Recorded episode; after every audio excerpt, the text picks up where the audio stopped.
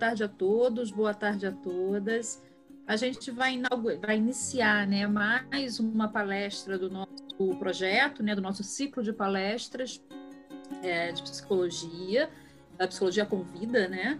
E hoje nós temos a honra de estar aqui conosco o professor Marco Aurélio Negreiros, professor que faz parte do nosso corpo docente. O professor Marco Aurélio ele vai se apresentar, mas é médico, né, psicólogo e compõe aqui o nosso corpo de graduação. Ele é o nosso é um dos professores responsáveis, né, pelas áreas de psicopatologia, transtornos mentais, enfim que vai conversar um pouco aqui com a gente. Muito obrigada, Marco Hélio, por aceitar né, esse convite de estar aqui com a gente, essa, é, por, por, ter se prontificado né, a participar desse projeto conosco, né, nós dando sempre o seu suporte, a sua. A, enfim, a, compartilhando seus conhecimentos né, aqui com o nosso departamento. Muito obrigada. Tenha uma ótima palestra, eu vou estar aqui com vocês, tá? E qualquer coisa é só chamar. tá bom? Marco Aurélio, obrigada. Tenha uma ótima apresentação. É, obrigado, Luciana. Eu que agradeço. Espero que vocês estejam me, me ouvindo bem. Queria agradecer ao Departamento de Psicologia né, por ter me convidado aí para participar desse ciclo, né? A professora Luciana, a professora Landeira, né? Agradecer a todos os professores e alunos do departamento que estão também fazendo esse esforço enorme para poder manter nossas atividades, né? acadêmicas online, está né? sendo uma coisa muito importante. Né? Então, o tema da, da palestra é estresse e trauma em tempos de pandemia.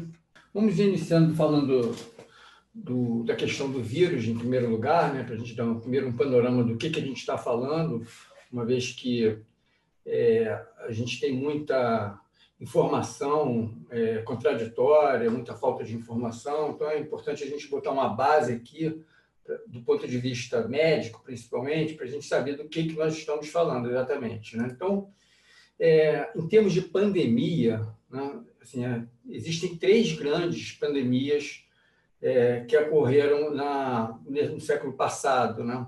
e no início desse século, é, que foram a gripe espanhola, a HIV e AIDS né? e agora o Covid-19. Né? A gripe espanhola, ela é, dizimou 100 milhões de pessoas né, em 2014, 2015, 2000, e ela é, né, foi responsável por né, que a gente perdesse cerca de 6,7% da população mundial. Já o HIV-AIDS né, matou 1,4 milhões de pessoas só no ano 2000, né, que representava 0,2% da população mundial. O Covid-19 até o momento, ele. Não, está errado essa. Desculpa. É, é 500, mil, 500 mil mortos, né, que representa 0,06% da população mundial. É, o vírus, né, ele é uma zoonose, veio do morcego, ele é um da família do coronavírus.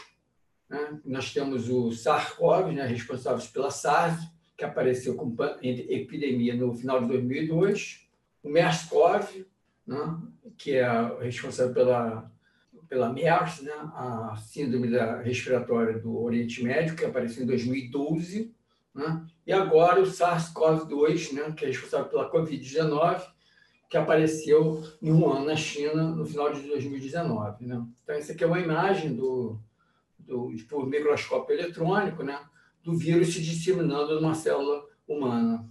É, o vírus ele tem uma transmissão basicamente respiratória, não é uma transmissão é, não é uma transmissão por é, por ar, não é uma transmissão por sangue, não é uma transmissão por contato, né? Se passa com a pessoa falando, tossindo, cantando, é, gritando perto de você, né? numa distância próxima. As partículas virais, então, elas vão ser exaladas ou entrar nas vias aéreas superiores do receptor, né?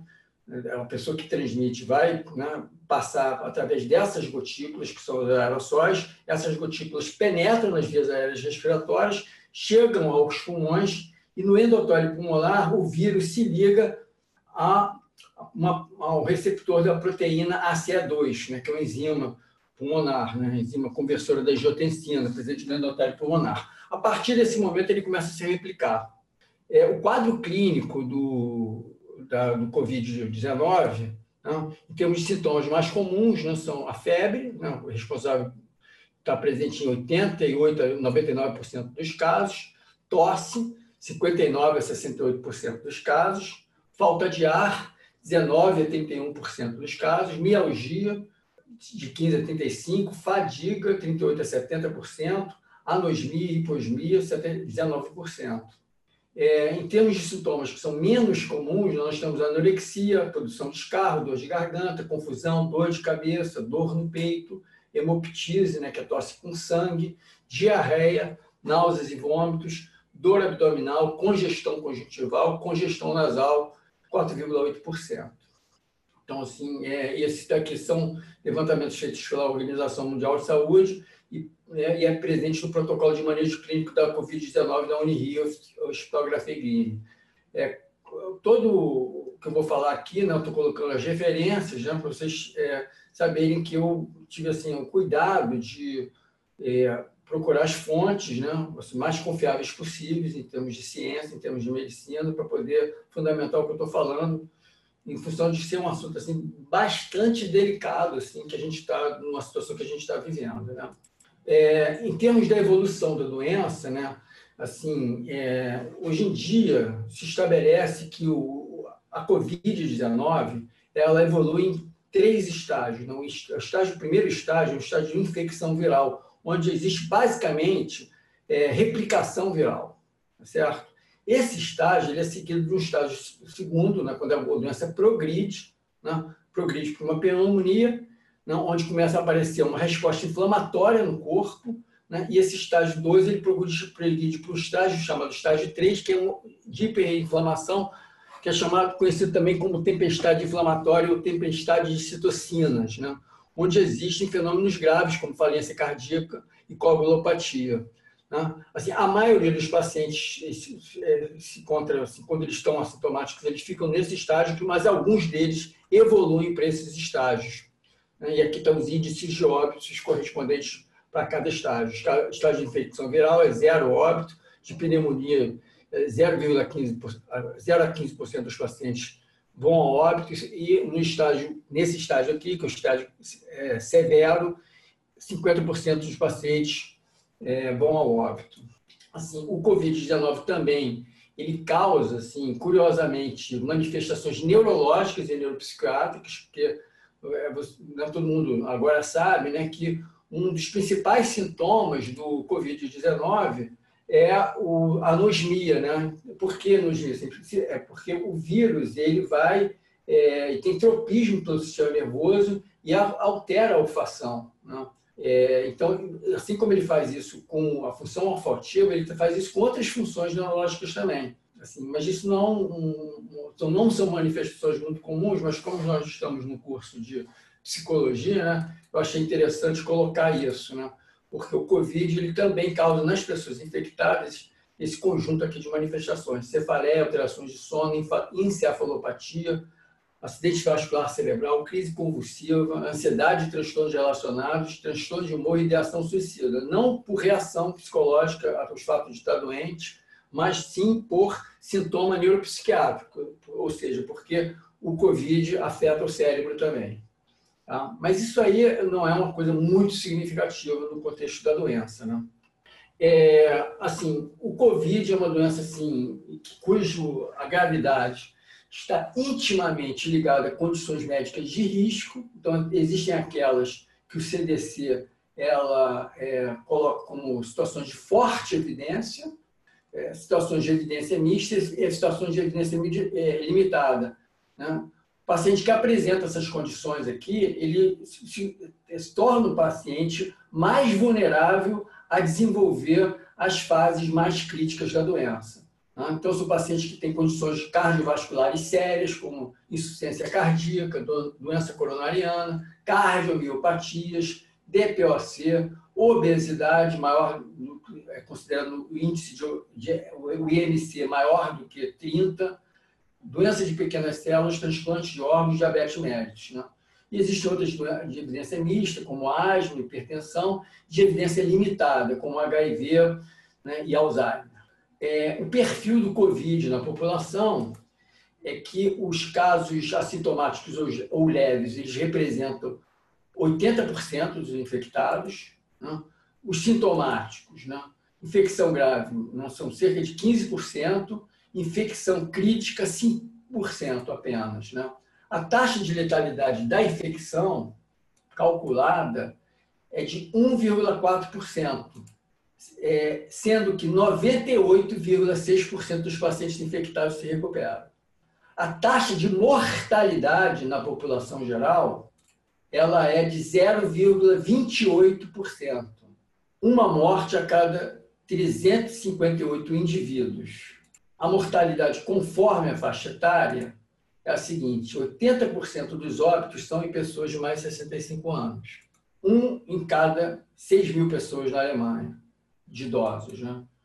É um em cada 420 na Espanha as chances de um indivíduo com menos de 65 anos morrer de Covid é menor do que a chance de morrer por acidente de carro dirigindo 450 milhas por dia na cidade de Nova York. De acordo com esse estudo aqui, que calcularam o índice de mortalidade baseado na probabilidade que um indivíduo tem de morrer de acidente de carro.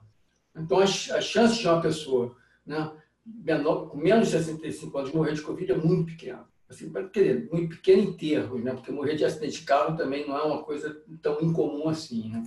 Mas se acredita, né? se acredita, os dados que não, não, estão sendo levantados cada vez mais, assim, que os casos não comprovados de Covid, eles, assim, que pessoas que não testaram, né? e que, é, é, então a gente não sabe se é positivo ou negativo, são muito maiores do que a gente imagina. Né? Então, se o número de óbitos representa essa, uma, uma fração específica, né? se nós temos muito mais casos, né? então o, a, o, índice de letalidade da Covid-19 acaba sendo um índice baixo. Então, assim, o número de infectados deve ser bem maior, mas o que, por outro lado, traz uma notícia boa, que a taxa de letalidade deve ser bem menor. É, tratamento é, não existe, tratamento curativo comprovado, assim, oficialmente aceito. Tá certo? Existem vários protocolos para manejo de, dos sintomas, né, das diversas fases da doença. As vacinas também, existem várias vacinas sendo desenvolvidas, mas nenhuma delas ainda caiu em circulação oficial também. Né? Vai demorar, parece que, muito tempo uma vacina poder atingir a, a população de uma forma generalizada. Né? A gente ter esse tipo de benefício, benefício da vacina.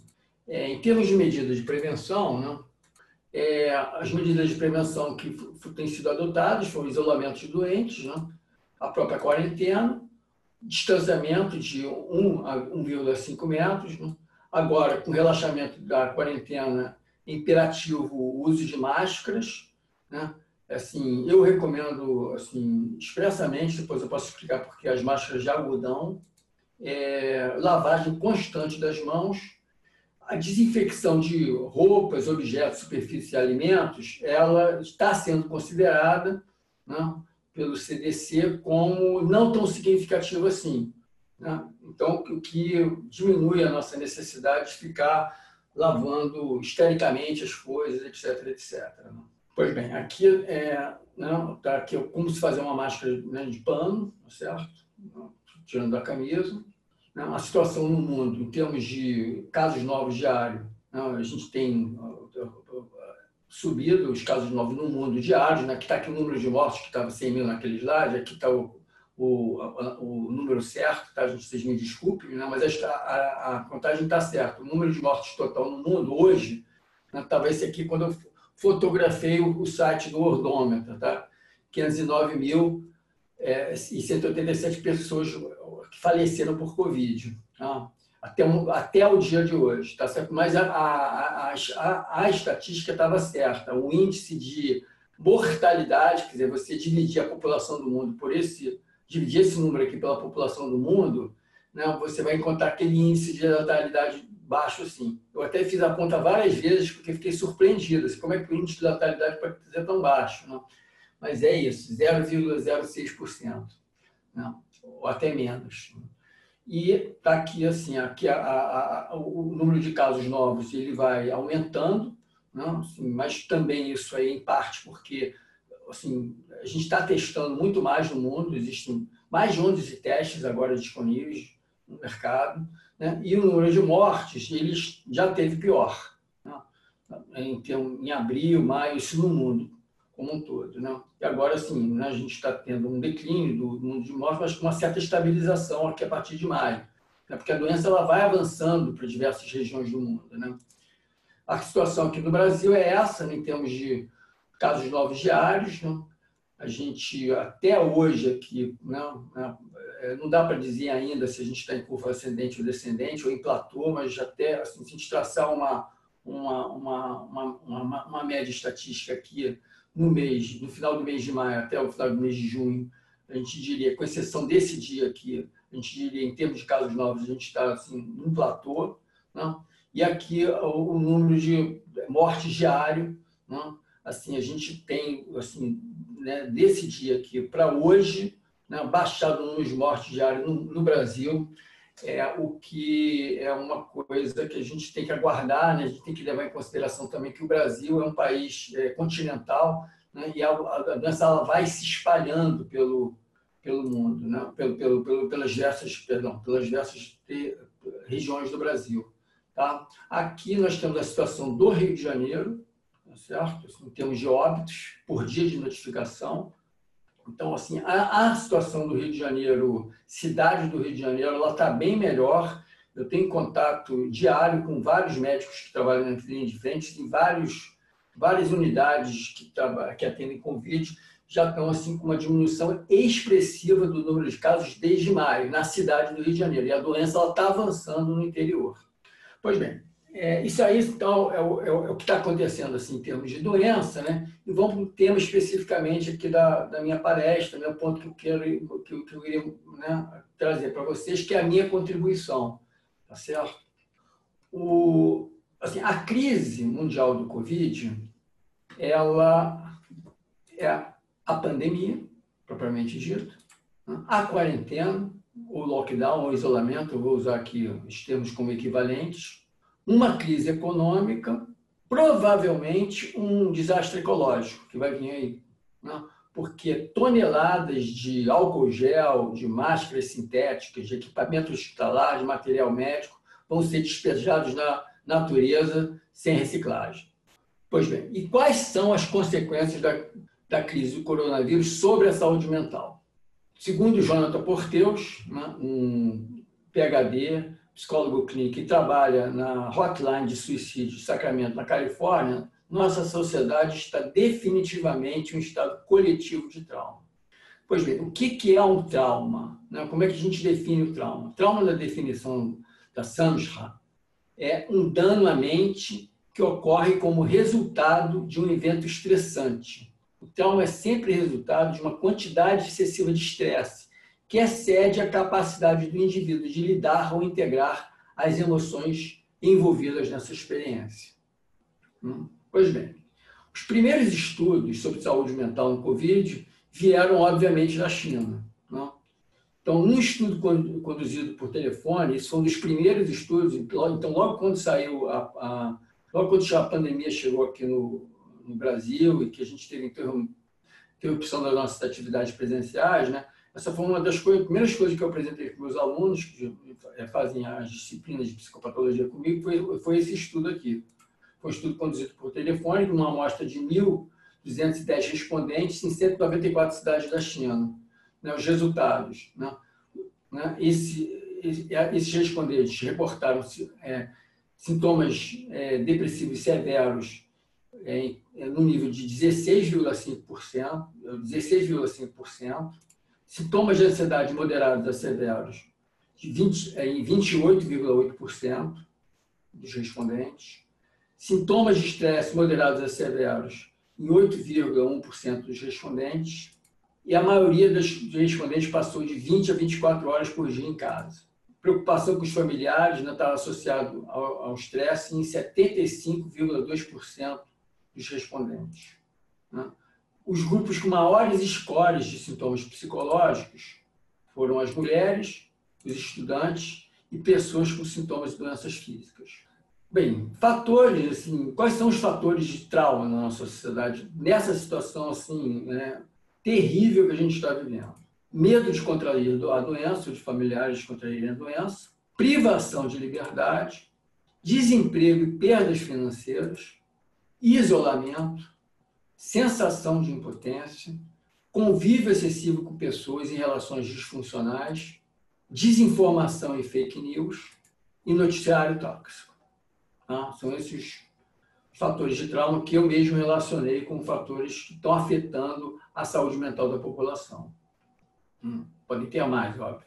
É, segundo um levantamento dessa fundação aqui, a KFF, nos Estados Unidos, numa amostra de 1.226 adultos, né, é, em termos de empregabilidade, 26% relataram, isso daí foi em final de abril de 2020, né, não foi nem agora, nesse mês de junho que passou, é, 26% relataram perda de emprego, 21% redução das horas, 3% redução dos salários, 7% afastamento por licença.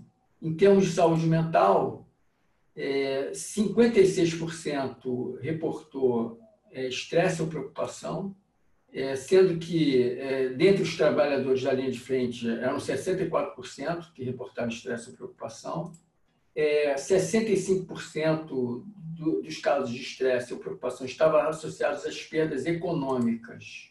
E pelo menos um efeito negativo no bem-estar desses, desses respondentes, né, dessas pessoas que responderam, né, que apresentam estresse ou preocupação, é, eles marcaram pelo menos um efeito negativo no seu bem-estar.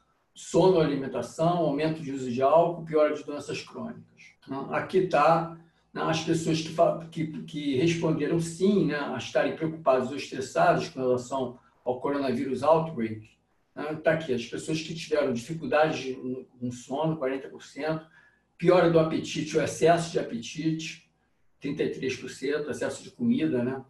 frequentes dores de cabeça ou dores de estômago, 18%, dificuldade em controlar o seu temperamento, 15%, aumento no uso de álcool e drogas, 13%, piora de condições é, crônicas, como diabetes, aumento da pressão arterial, 9%. E que aqueles que não experienciaram nenhuma dos, dos acima, 56%. É, aqui no Brasil, né, uma pesquisa né, feita pela Universidade de Santa Maria, a Né, sobre a saúde mental, a pergunta sobre a sua saúde mental durante a quarentena. Você acha que piorou, melhorou, permaneceu igual a antes? É, mais de 40% falaram que piorou, é, cerca de 18% falaram que piorou muito, não piorou nem melhorou, foi entre 20% e 30%, e poucos falaram que melhorou um pouco, melhorou muito. Né? Assim, curiosamente, existem pessoas que falaram que melhorou muito. E, assim, inclusive, eu conheço várias delas. É, a pesquisa da Associação Brasileira, né? a Associação Brasileira de Psiquiatria fez uma pesquisa entrevistando os psiquiatras brasileiros, né? Então, os psiquiatras que responderam essa pesquisa, eles é, colocaram que então, foram psiquiatras de 23 estados no Brasil, 47,9% dos entrevistados perceberam aumento no número de atendimentos. Um terço dos entrevistados relatou crescimento de atendimentos em 25% em relação a 2019. 63,3% atenderam recidivas e retornos. Eu estou atendendo várias recidivas e retornos, vários pacientes estão retornando no tratamento, depois que se instalou essa crise. E 89,2% dos entrevistados destacaram o agravamento dos casos prévios. Né? Eu e as equipes em que eu trabalho, assim, na minha clínica particular, no serviço de psicologia da PUC, né? a gente, né, isso bate com a nossa percepção clínica, né? da questão dos agravamentos dos quadros psíquicos. Né? É o que está acontecendo. Agora, um, um, um, agravamento assim, bastante sério. Né? É, a Wellbeing Trust Foundation né, é, e o Centro Robert Garran, né, eles calcularam o seguinte, né, é, eles, cal, eles calcularam que as chamadas mortes por desespero, o que, que são mortes por desespero? são óbitos por suicídio e abuso de álcool e drogas. É, tomando com base assim, as mortes por desespero em 2018 nos Estados Unidos, né, que foram 181 mil mortes, né, é, eles fizeram uma projeção de, né, dessa época de Covid para diante, né, qual seria o número de mortes por desespero que nós esperamos daqui para frente. Né? É, esse é, eles, eles, simularam assim, um, um cenário de recuperação rápida, né, que, se, que se previu 27 mil mortes por desespero, e um cenário de recuperação lenta, né, que previu um, um, um 154 mil mortes por desespero. Né? E eles chegaram a uma, a uma conclusão que o cenário mais provável, né, que é um cenário bastante sombrio, né, que nós vamos ter daqui para frente, né, nos Estados Unidos vai ter, aqui no Brasil provavelmente também até pior, né, mais 75 mil mortes por desespero por ano nos próximos anos. Não, eu separei aqui algumas pesquisas sobre assim, a questão da ansiedade na corona crise. Né? Depois, se vocês quiserem, vocês podem pegar as referências aqui, estão todas aqui. Houve piora dos quadros de insônia crônica e ansiedade. Em uma amostra de 354 participantes na Espanha, houve um aumento dos níveis de depressão em 25%, aumento dos níveis de ansiedade em 28%, aumento do estresse em 11,6%, e esse aumento de estresse, ansiedade e depressão tinha associações significativas com estado de empregabilidade e farras alcoólicas. É, agravamento dos quadros de obsessão por contaminação de toque, transtorno obsessivo compulsivo, piora dos quadros de ansiedade pré-existentes, altas taxas de ansiedade e depressão em crianças e adolescentes, que tem sido uma das populações mais atingidas pela corona crise. Consequências na saúde mental. Mulheres grávidas reportam maiores índices de estresse e sintomas psiquiátricos, depressão e ansiedade comparadas às grávidas pré-pandemia. Piora de transtornos alimentares, né, como bulimia, anorexia, associada a preocupações com peso, forma, comida, exercício e padrões de sono. As ordens de ficar em casa estão associadas ao aumento da ansiedade, da depressão, do toque, de pensamentos negativos, da irritabilidade, da fadiga, da anedonia, alterações na concentração, insônia e ideação suicida. Sobreviventes do Covid-19, da doença, que sobreviveram à doença, experimentam maiores níveis de culpa internalizada, vergonha, estigma e raiva um aumento de quadros de ideação, há um aumento de quadros de ideação suicida em pacientes hospitalizados. Em termos de compulsão alimentar, obesidade e sedentarismo, né, é, em 1.047 respondentes na Ásia, Europa e África, né, nós observamos uma redução significativa, né, foi observada né, uma, uma redução significativa de todos os níveis de atividade física, aumento de 4 a 5 horas a mais sentadas por dia, piora no padrão alimentar, no tipo de comida, nos beliscos entre as refeições, no comer descontroladamente, no número de refeições. 48,6% né, de 3.553 respondentes na Itália relataram ganho de peso. Em termos de aumento do consumo de álcool e outras drogas, né, aqui no Brasil nós temos a pesquisa Convide da Fiocruz, o FMG e Unicamp, né, que encontrou é, que o, consumo de drogas alcoólicas aumentou em 28%. Não, assim, provavelmente o número é bem maior. É, o maior aumento foi na, na, população entre 30 e 39 anos. É, já o levantamento Covid-PSI da Universidade de Santa Maria né, encontrou 65% de pessoas que usaram bebidas alcoólicas durante a quarentena sendo que houve um aumento de 30% no consumo. O consumo maior de álcool estava associado com sintomas de estresse e depressão. Na pesquisa de, da ONU-Oeste da Medicina de Guarajá, 46% dos fumantes disseram fumar mais nesse período.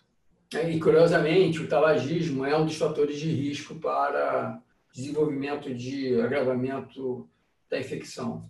Em termos de violência doméstica na quarentena, né, é uma coisa também muito séria. Assim, houve um aumento de casos de violência doméstica, crescimento de 45% nos atendimentos e 46,2% mais de feminicídios do que no ano passado.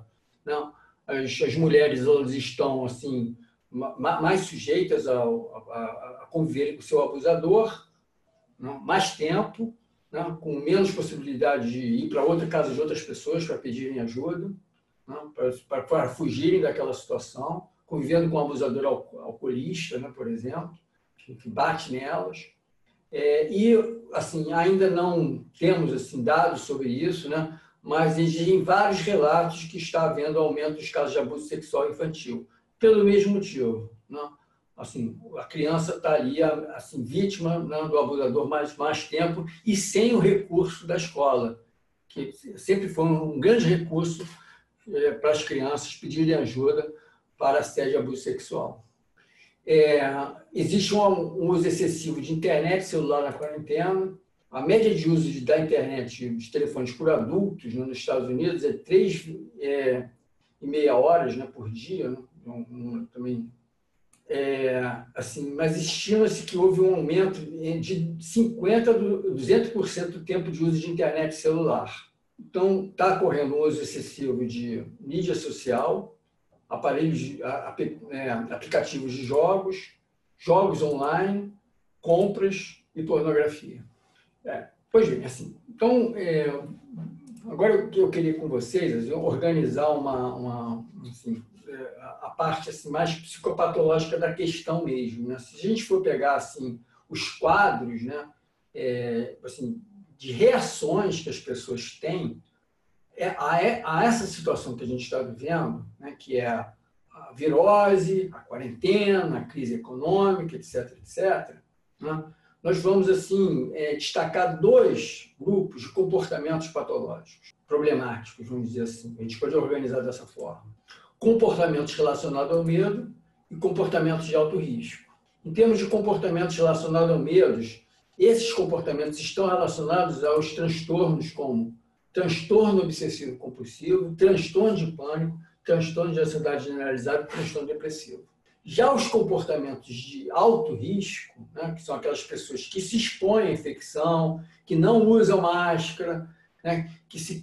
que que não tomam cuidados com a contaminação, ou então outros tipos de comportamentos de risco, como é, beber embriagado, etc., etc., né, esse é um grupo desses transtornos, é, transtorno bipolar do humor, esquizofrenia e dependência química.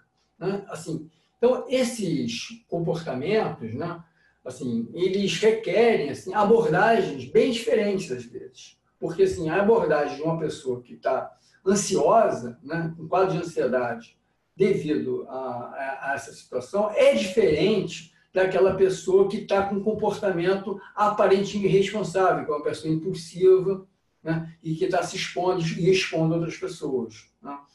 Então, é, não dá para a gente dizer, né, também, assim como não existe um remédio né, assim, para tratar o vírus, também não existe um remédio único para tratar a questão de saúde mental da nossa população. Vamos tentar entender melhor isso daqui. Né? Assim, uma situação de estresse, ela gera no organismo uma resposta que é bem conhecida da psicologia, o professor Landeira é um especialista nisso, né? que é uma resposta que ativa o eixo do cortisol, e ativa também o sistema nervoso simpático, né? provocando todas essas alterações, aumento do apetite, diminuição da sexualidade, diminuição do sono de horas lentas, né? É, fobia a, a, a novidades, é, comportamento de desespero, aumento da pressão arterial, aumento da frequência cardíaca, né? aumento do, da glicemia, né? enfim, né, aumento é, é, da diminuição da função imune, ou seja, assim, a, a, um, um, estressor ele prepara o nosso é, cérebro, né, uma ameaça, prepara o nosso cérebro para lutar ou fugir. Só que a gente está com essa reação de lutar ou fugir dentro de um lugar fechado. Isso explica, por exemplo, por que tantas pessoas estão com sintomas de insônia durante a quarentena né? Assim, o nosso cérebro está ativo, ele está ali querendo encontrar uma solução. Né? E ele está mobilizando os seus recursos orgânicos para poder enfrentar essa situação, gerando sintomas. Né? Então, assim, o, o, o cérebro ele, né, ele, ele responde né, com hiperatividade da amígdala. A situações de medo e ansiedade, né, provocando, né, assim, entre outras coisas, essas reações o estresse ele e a, a falta né, vai, vai alterar o sistema de prazer e motivação do cérebro, mediado pelo núcleo accumbens e outras estruturas associadas, e também nós vamos encontrar alterações né, no controle executivo, mediadas por áreas pré-frontais. Estou falando isso para a gente poder entender mais ou menos um, um certo ponto de vista que eu vou aqui apresentar para vocês. Né? É, então, nós temos a impotência, a ameaça, as perdas, a privação e o aumento da responsabilidade. Né? Assim, então, vai haver assim, reações diferentes conforme né, se o mecanismo seja afetivo, conforme o mecanismo seja motivacional e conforme o mecanismo seja cognitivo. Então, a gente pode falar da seguinte forma, gente. Nós colocamos aqui a situação externa de um lado, a resposta interna do outro, a gente poderia dizer da seguinte forma, tentando organizar todos esses dados que eu apresentei aqui para vocês hoje, que a impotência está associado à, à obsessão. Né? Assim, então, a gente vê com frequência, né, vocês estão vendo, aquelas pessoas que ficam é, é, questionando a situação, fazendo discursos com preocupação excessivas, e, sabe? E desenvolvendo raves e ressentimentos, se intoxicando em redes sociais.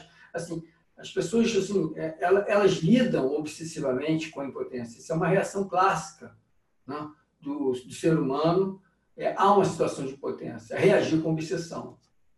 Uma situação onde ele não tem controle. Outra associação importante é que a ameaça ela vai levar à ansiedade, óbvio. Né? A gente acabou de falar isso. Assim, o corpo, o cérebro, a subjetividade do indivíduo reage com medo a uma situação de ameaça. Né? Eu vou ficar doente, eu vou morrer, minha mãe vai morrer, minha avó vai morrer. Então, a ansiedade ela se eleva né, proporcionalmente ao nível de ameaça. Em umas pessoas mais, outras menos as perdas se relacionam à depressão. A privação, privação de objetos de prazer, né, vai levar a deslocamento para outras migrações de outras vontades, de outros desejos, né? Transferência para comida, transferência para bebida, né? assim, a compensação disso. E a responsabilidade, ela se depara diretamente com a disfunção executiva que algumas pessoas apresentam. A necessidade de uma maior responsabilidade. Então, assim, esse aí é o quadro né, que a gente está é, vivendo, que eu queria mostrar para vocês. Assim, na verdade, assim, eu acho que o mais interessante aqui vai ser a nossa nosso debate, assim, as perguntas de vocês, aquilo que vocês gostariam de colocar dentro desse cenário que eu apresentei, que é um cenário assim terrível. A gente está vivendo uma tragédia em termos de saúde mental, assim que só começou agora. Né? A gente vai colher assim negativamente os frutos dessa tragédia nos próximos anos, e talvez nos, próximos meses, né, e talvez nos próximos anos na nossa sociedade. É, e nós que somos da, da, área psi, a gente tem que estar preparados para isso. Né? É, felizmente, né, eu queria botar uma, uma coisa assim que eu acho, né, para encerrar a minha fala, né, uma resposta legal nossa, né, é a resposta da sociedade. Né? Assim, houve assim, um, uma migração assim, significativa para o teleatendimento, para a telepsiquiatria, para a telepsicoterapia. É, é, né? no, nos Estados Unidos, é, os relatos são de uma migração de 100%, praticamente. Então, então, assim, nós, os psicólogos clínicos, os psiquiatras, eles continuaram atendendo né, através da internet os grupos anônimos, né, eles se organizaram online, então foi uma coisa impressionante no mundo inteiro, no Brasil. Né? Não faltou reunião de GNA, não faltou reunião de A, não faltou reunião de, de DASA, de CODA. E nós né, mantemos nossas atividades. Né? A gente aqui está no, no, Nós mantemos nosso curso de especialização online e nós mantemos o atendimento dos nossos pacientes online, que houve até um momento. Né? Assim, no SPA Online, a gente deve sair a Landeira, a Helenice, né? os coordenadores dos outros cursos de especialização, os outros professores de departamento. Assim, esse, esse nosso SPA Online, na, na, parte que eu coordeno, que é a parte de dependência química, nós estamos atendendo assim, mais de 80 pacientes né, por semana, que são é, pessoas com problemas de drogas, né, e seus familiares. É, nós estamos abrindo novos grupos terapêuticos, tá certo? é, e são pessoas que não têm recursos para poder pagar um tratamento particular. Então, eu acho que a gente está procurando fazer a nossa parte nessa situação toda, que é uma situação dantesca. Né? Então é isso, gente. Eu, isso é o que eu, eu tinha para apresentar para vocês, tá? Eu estou agora aberto aí às perguntas de vocês. Obrigado. Marco, aqui, é, só adiantando, a Fernanda e o Rogério já fizeram perguntas por texto no chat. Né? É, a primeira pergunta, na verdade, as perguntas são um pouco parecidas, né? Ela, a Fernanda perguntou se você tem mais informações ou hipóteses sobre as pessoas que relataram ter sua saúde mental melhorada durante a quarentena. Né? Ela ficou curiosa quanto aos motivos. Rangel? Isso. E o Rogério Ribeiro também trouxe uma pergunta similar, né? Que houve um aumento na qualidade de vida em alguns casos e querendo saber o que, que você observa como determinante, o que, que tem em comum com as pessoas que relataram, entre as pessoas que relataram isso. Tá, então, assim, é, algumas pessoas, assim, elas se adaptaram melhor à quarentena é, e essa situação atual do que outras pessoas, né? E algumas pessoas relataram até que melhoraram isso, né? Isso tem a ver com o perfil de personalidade dessa pessoa, com o tipo de recursos também que ela encontra para poder ela se adaptar a essa situação, né? Assim, é, o assim, existem pessoas, né? Por exemplo, assim, isso aí eu já eu tenho atendido assim várias é, pessoas assim jovens, né? Que ficaram melhores com a quarentena do que fora da quarentena. Assim. E uma das coisas que eu, eu ouvi por parte dessas pessoas, né? É que essas pessoas assim não estavam sentindo aquela pressão de ter que sair nos finais de semana, aquela pressão de ter que se encontrar com alguém, pressão de ter que namorar, de ter que flertar, pressão disso, pressão daquilo. E assim, elas assim, se encontraram bem dentro dessa postura, né? E alguns chegam a dizer assim: não, agora está todo mundo fazendo o que eu sempre quis fazer, que é ficar em casa. Mas eu estou bem com isso. Né? Então, isso é uma coisa relacionada à personalidade da pessoa. Né? Agora, existe uma outra coisa que é questões de pessoas assim, poderem, assim, terem assim, uma resiliência maior, se organizarem maior, tá certo? terem mais recursos de ajuda terapêutica. Então, por exemplo, assim, aquela, aqueles pacientes né, meus, né, do nosso serviço, que já estavam no tratamento, que estavam bem no tratamento, quando se instalou essa tragédia toda aí, eles ficaram bem melhores do que os outros. Tá certo? Como se fosse assim um golpe que caiu assim, né? em, em várias pessoas que estavam montando a cavalo, aqueles que estavam bem no cavalo, bum, tomaram o, o baque inicial e continuaram. Né? Agora, outros caíram do cavalo. É assim, dessa forma que eu vejo. Não sei se eu respondi o que vocês queriam saber. Vocês podem ligar o áudio de vocês também, entendeu? É, a gente tem mais duas perguntas escritas aqui. Uma é da Marília Gabriela, perguntando ao que, que você atribui a necessidade que as pessoas têm sentido maior, assim, né, de fazer exercício ao ar livre. O que tu atribui a necessidade que as pessoas têm de fazer exercício ao ar livre? É, maior. É, maior. Então, assim, o, as pessoas estão vivendo uma vida restrita, certo? dentro de casa. Né? É, existem várias é, questões aí envolvidas, né? Assim, é, eu mesmo pratico é, é, uma atividade ao ar livre, assim, né? isolado, assim, longe de pessoas, mas, assim, é, o que a gente sabe, né, que a transmissão ao ar livre, ela não é uma transmissão significativa. Né? Então, assim, eu acredito que muitas pessoas sintam necessidade de fazer atividade ao livre para poderem cuidar da sua saúde, porque também não é saudável você ficar em casa o tempo inteiro, assim, durante dias e dias e semanas. Eu tenho, eu tenho pacientes minhas que elas, assim, até hoje não saíram de casa. Né? Desde que se instalou, desde março estão em casa. Né? Agora, tem outras pessoas que resolveram assim, se cuidar. Tem aquelas pessoas que se arriscam, tem aquelas pessoas que não usam máscara, que, assim, que é uma coisa que também que a gente não pode é, assim, é, julgar completamente, porque a gente não sabe o nível de problema mental que cada um tem, tá certo?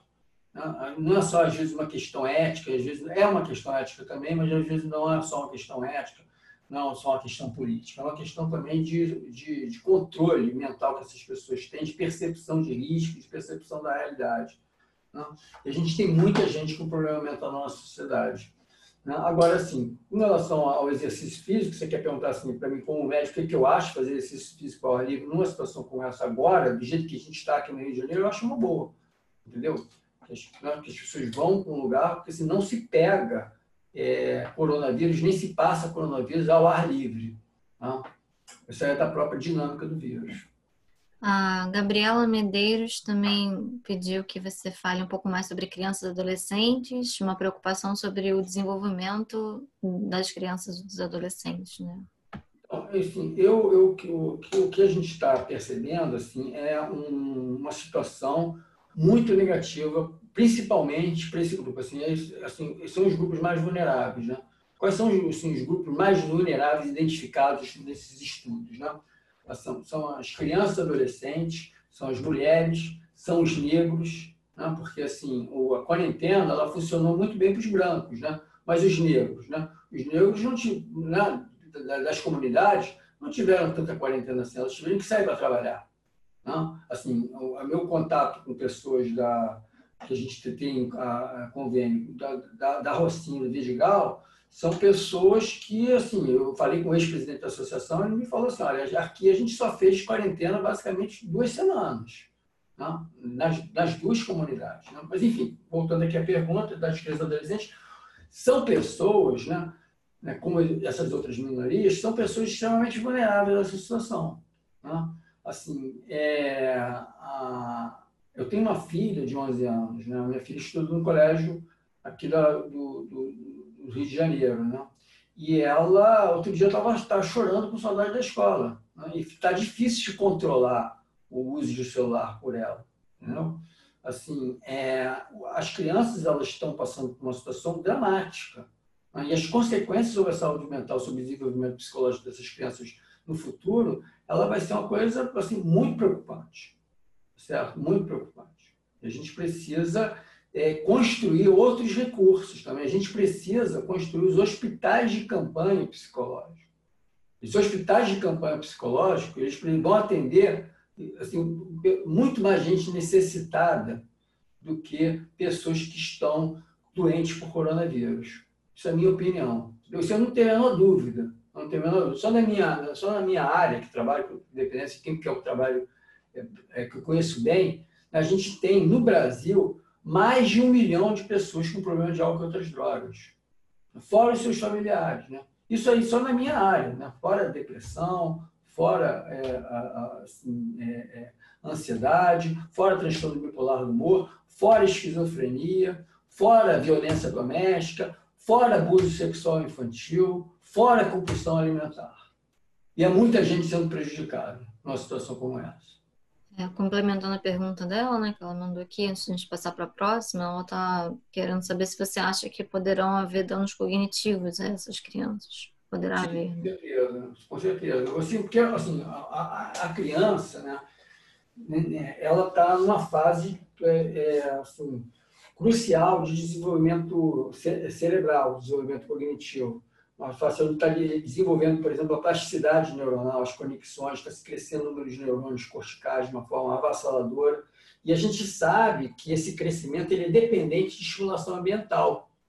Então, se a criança está num ambiente propício, que é a escola, ela se desenvolve de acordo com o que é esperado. Se ela não está, ela, assim, não só ela não vai se desenvolver, como ela pode até regredir. Tá certo? Então, essas crianças, assim, quando elas voltarem a estudar aquilo que elas têm que estudar, elas vão encontrar grandes dificuldades, mais do que os adultos. Mais do que os adultos. Ah, temos mais duas perguntas escritas agora. A Ângela queria um comentário seu sobre o retorno após esse tempo, assim, como é que você acha que vai se dar? Eu imagino que seja isso. É essa pergunta, como que você acha que vai se dar esse retorno? Acho que a palestra foi basicamente sobre isso, né? Mas assim, uhum. acho que ela está perguntando em termos de consequências emocionais. Ah, de é, é, Você quer falar aí, a pessoa que fez essa pergunta? Quer explicar melhor a pergunta? Boa tarde, então. É, a minha pergunta é no sentido de é, como lidar na volta, porque a gente também restrita se desenvolver esse medo de sair para fora também. Muito tempo fechado.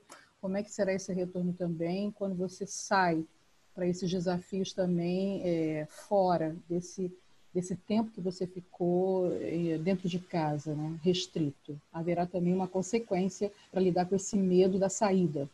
Queria o seu comentário. Então, é, eu vejo duas, duas questões aí. Assim. Uma questão é a questão do medo, propriamente dito, entendeu? que se instalou, né? E a outra questão é a questão da imobilidade. Né? As pessoas não estão assim mais acostumadas, tanto assim, a pegar transporte coletivo, se deslocar para esperar em fila, etc, etc, entrar num shopping, tá certo? Então, existem essas duas condições, né? No, assim, que vão dificultar as pessoas a, assim, a retornarem às suas atividades.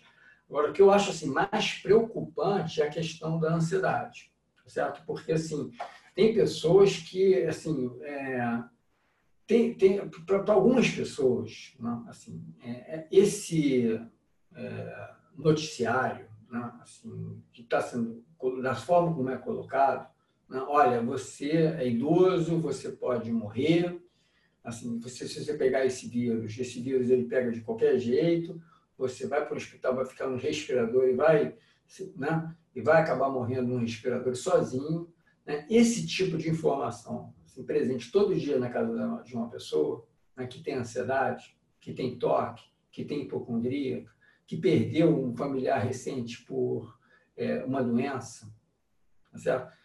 É, é uma informação, é, é, um, é um tipo de contexto que vai gerar uma sequela permanente. Tá certo? Então, eu estimo que certas pessoas não vão conseguir sair de casa. Vão sair de casa com muita dificuldade. Obrigada, professor. É, temos aqui a pergunta também do Romualdo Soares. Ele está perguntando como lidar com a recuperação de um dependente químico, se é necessário também tratar a família para que o dependente, ao retornar ao lar, seja bem acolhido, né?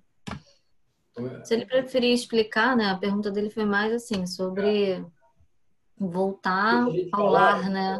Depois da, da quarentena, imagino, depois de uma internação nesse contexto. Seria isso? Quem é o quem perguntou? É o Romualdo Soares. Romualdo, você quer, você quer explicar melhor a tua pergunta? Boa tarde, eu sou o Romualdo. Boa tarde, colegas. Boa tarde, Tomás Aurélio. É, sou graduando em Psicologia, graduando em Direito e estudante de Artes. É, doutor, o senhor comentou alguma coisa a respeito de dependência química, drogas, alguma coisa assim. E eu me lembro que tem pessoas que até gostariam de se recuperar.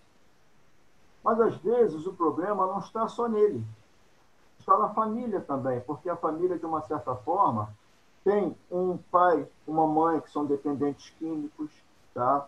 Isso repercute também na educação da criança. Bem, é, quando esse adolescente vai para um, algum tipo de tratamento, tá? Como que vocês lidam com esse retorno? Ou seja, vocês tratam também a família, a família é convidada a comparecer, é, é indicado algum grupo, tá? Porque é, quando existe um, um dependente químico em uma família, a família, na verdade, ela fica totalmente adoecida Hum. Então, eu entendo que é, é, o tratamento ali tem que ser geral. Não basta um só querer. Desculpa, eu entendo dessa forma. Ah, entendi, entendi. Olha só, é uma pergunta sobre tratamento de dependência química. O, assim, a gente tem, é, por princípio, tratar a família também. A gente sabe que a gente só vai conseguir é, melhor sucesso no tratamento de um adicto, de um dependente químico, se a gente tratar a família. É, a gente está aqui na, presente nessa, nessa sala virtual aí, a professora Gisele, que ela, que ela coordena o grupo Cuidar, o grupo de familiares, né? Então, a gente procura sempre integrar a família no tratamento, mas nem sempre isso é possível. Nem sempre a família quer, nem sempre a família ela tem condições, né? Nem sempre a família está presente, nem sempre a família é benéfica. Às vezes a família até atrapalha, e a gente precisa ter um critério para poder saber é, chamar essa família para o tratamento. Né? Mas essa família, ela, né, assim, o que a gente né, tem realmente por princípio é esse. Né? A gente acha que, né, isso tem vários estudos mostrando que assim, quando a família participa do tratamento, o seu tratamento é muito maior. É, a Adriana Penha é, comentou que leu uma matéria que, dizendo que o número de testamentos aumentou e ela está perguntando se o contato, se existe possibilidade de, desse contato com a, com a morte pode ser um fator de aprendizado emocional. É, eu acho que tudo pode ser um fator de aprendizado emocional. Dessa situação, a gente, na verdade, assim, a melhor resposta psicológica é a gente poder aprender com essa experiência toda, entendeu? Aprender, assim, a, a nossa limitação como ser humano, né? aprender a aceitar coisas que a gente não pode modificar, né? aprender a suportar situações de privação, né? aprender a ser solidário ao próximo. Entendeu? Eu acho que vários aprendizados vêm se decorrer desse tipo de situação como a nossa. Né? E com relação à questão de, de morte, assim, existe a morte real, física, que não é tão assim, embora tenha muitos mortos, né? assim, a questão da morte simbólica, da morte noticiada, da morte falada, da morte temida, né? é, que está povoando o imaginário das pessoas, é, assim, acaba sendo muito mais representativo do que a morte real. Né? E, esse, essa representação de morte, né, ela vai é, depender de como a pessoa tem de condições subjetivas de elaborar isso daí. Isso é uma coisa muito individual. Tá certo? Assim, eu não sei se isso daí né, acaba sendo uma coisa assim é, positiva para a maioria das pessoas, entende? Assim, porque a maioria das pessoas não vão, acredito eu, ter essa condição de fazer esse tipo de elaboração positiva de, de, de, é, da morte. Né? Eu acho que, assim, para a maioria das pessoas, né, assim, é, a, a, isso daí é, é, visto como perda, assim, é visto como uma coisa para se lamentar, não está associado à melancolia, tristeza, à culpa, à raiva, etc. Entendeu? Assim, mas é possível, é possível. Assim, na verdade, a gente tem que tentar é, tra traduzir essa situação toda aí né, para uma resposta positiva. Então, existem várias. Assim, né? A gente é um curso de psicologia, a gente é um departamento de psicologia, a gente é uma universidade para justamente fornecer essas respostas positivas para as pessoas que elas estão precisando nesse momento. Né? Assim, elas estão precisando saber assim, aonde que elas precisam modificar para poder lidarem melhor com essa situação. Né? Então, assim, eu vejo, por exemplo, recomendações assim, que são, quando surgiu essa pandemia, muita gente da nossa própria área, dizendo assim, ah, mas olha só, vamos é, relaxar, não se autorizar a comer o que a gente quer, né? a ficar na cama, vamos nos autorizar isso, vamos nos autorizar aquilo, assim, isso, esse tipo de recomendação, por exemplo, para muita gente é uma recomendação nociva, porque assim isso vai assim é, estimular o desenvolvimento de uma adicção, uma adicção por comida, adicção por é, é, é, mídia, por televisão, por série, né? E para se libertar disso é muito mais difícil do que renunciar a isso. É, agora a última pergunta que enviaram aqui é da Paula Gelbaum ela perguntou se o número de pacientes com toque, especificamente, né, pode aumentar. Com certeza. Com certeza pode, porque o toque, ele é um distúrbio, assim, é, em grande parte, adquirido, né? Então, assim, tem pessoas que estão com, com o transtorno obsessivo compulsivo completamente desenvolvido, e já existem aquelas pessoas que estão com o transtorno obsessivo compulsivo é, assim, naquela fase quiescente, né? elas não desenvolveram a síndrome completa. Né? E numa situação como essas, elas desenvolvem. Eu tenho um caso de uma paciente assim, é uma, é uma senhora de 70 anos, que ela não tem histórico de toque, né? ela simplesmente é uma pessoa assim, que é traumatizada com uma filha adicta, que agora está em recuperação, e por conta agora dessa pandemia, ela desenvolveu um quadro de transtorno obsessivo compulsivo ela está com uma obsessão de limpeza, né? É, rituais de limpeza, de lavagem e obsessões de contaminação. É, aqui, pelo menos do que enviaram, acabaram as perguntas, né? Não sei se alguém mais quer perguntar, comentar.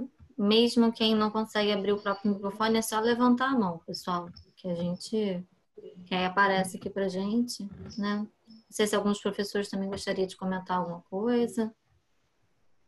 Tem uma, ah. Temos duas pessoas, então. É o Mani Marie, parece que levantou a mão.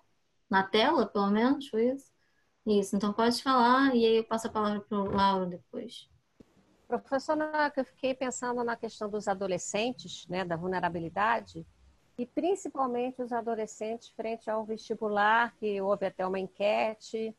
Eu vou até começar a atender um adolescente em relação a esses conflitos, e ele já de cara já traz a questão da ansiedade, de não estar conseguindo se organizar, e, e tem toda essa questão, né, sei lá, política, né, de quando é que vai ser o, o Enem. É, eu sou contra fazer o Enem esse ano por conta disso tudo.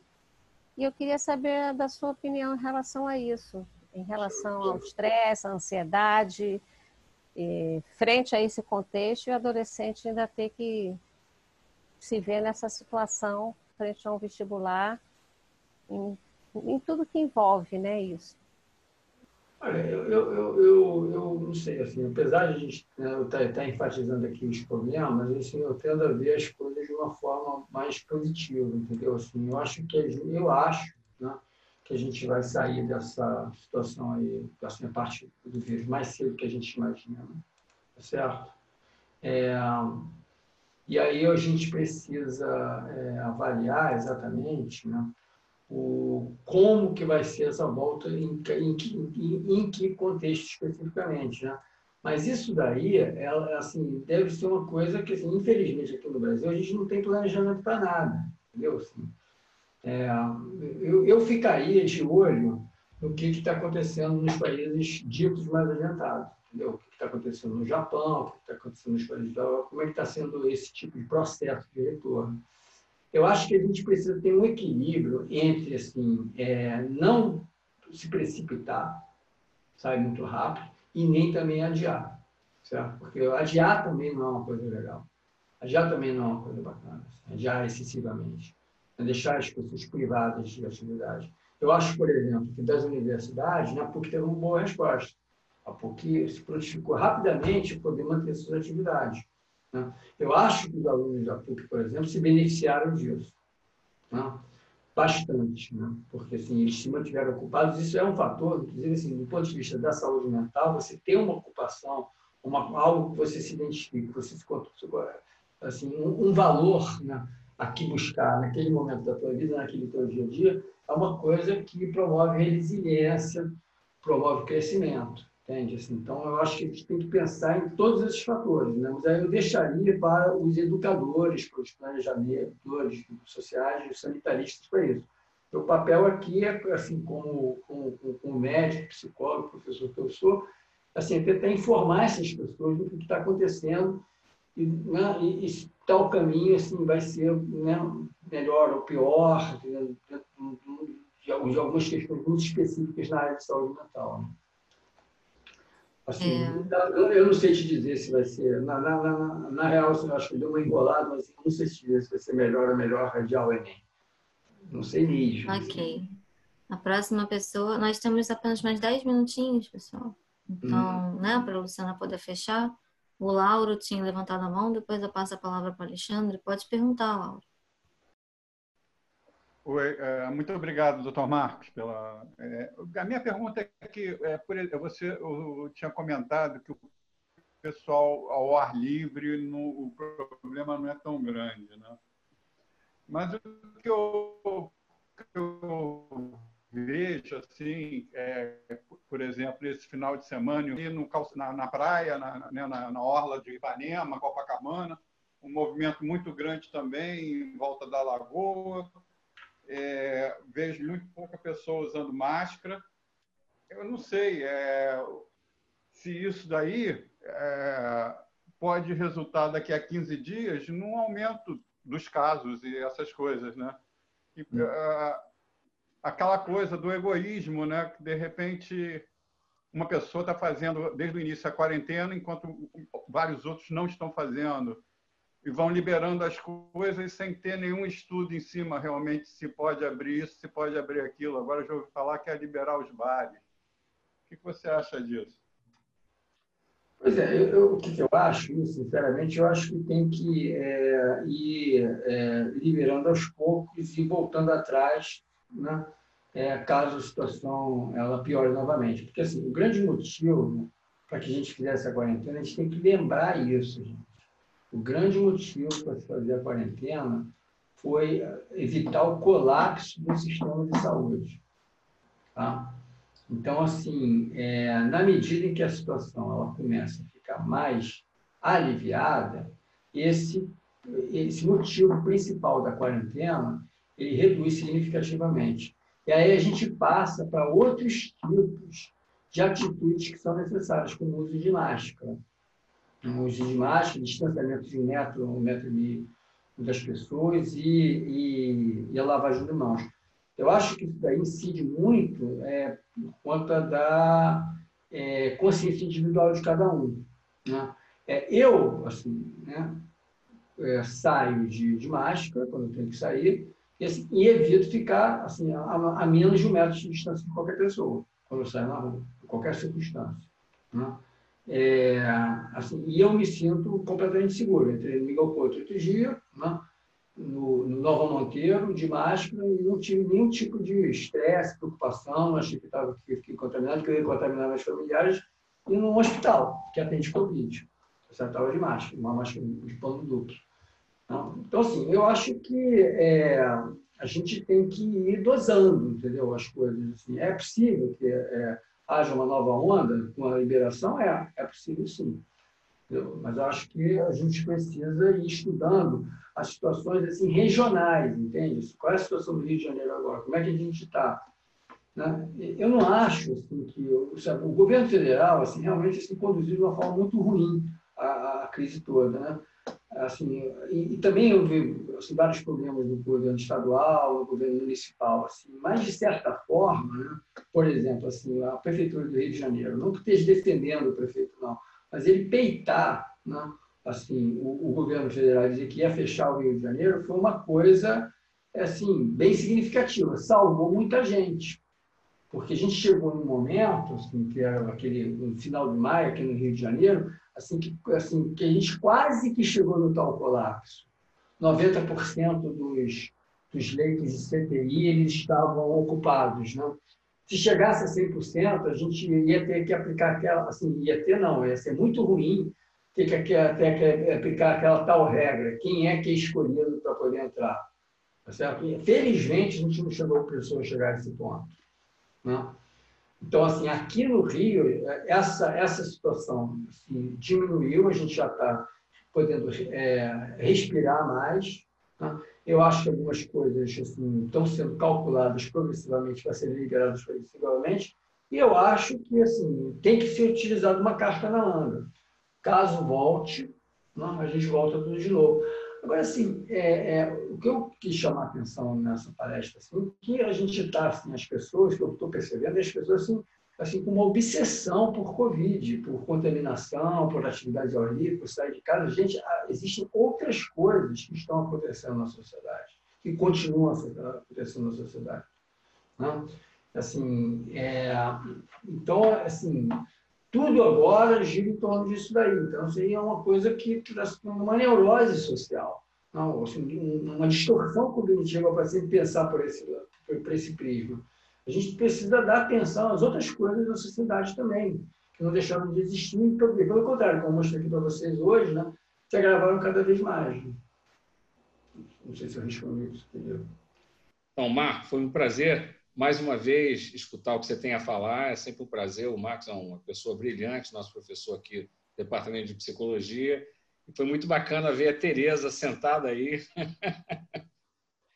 um grande abraço para você. Parabéns, Marcos. Muito obrigado, obrigado, André. Assim, a gente deve, eu devo muito assim, o curso de especialização, o apoio que a gente teve no Departamento de Especialização de Professor Landeira. Né? Bem, eu também eu só tenho a agradecer, né? Agradecer ao Marco por esse momento, né? Eu acho que a sua palestra ela foi além de tudo extremamente esclarecedora, né? Em vários aspectos. Então, muito obrigada, Marcos. Muito obrigada mesmo.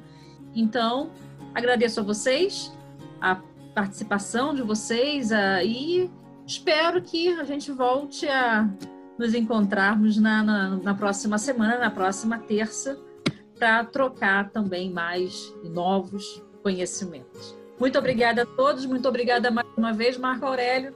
Tchau, tchau. tchau. Todos, tchau, tchau. Muito obrigado, pessoal. Tudo bom para vocês.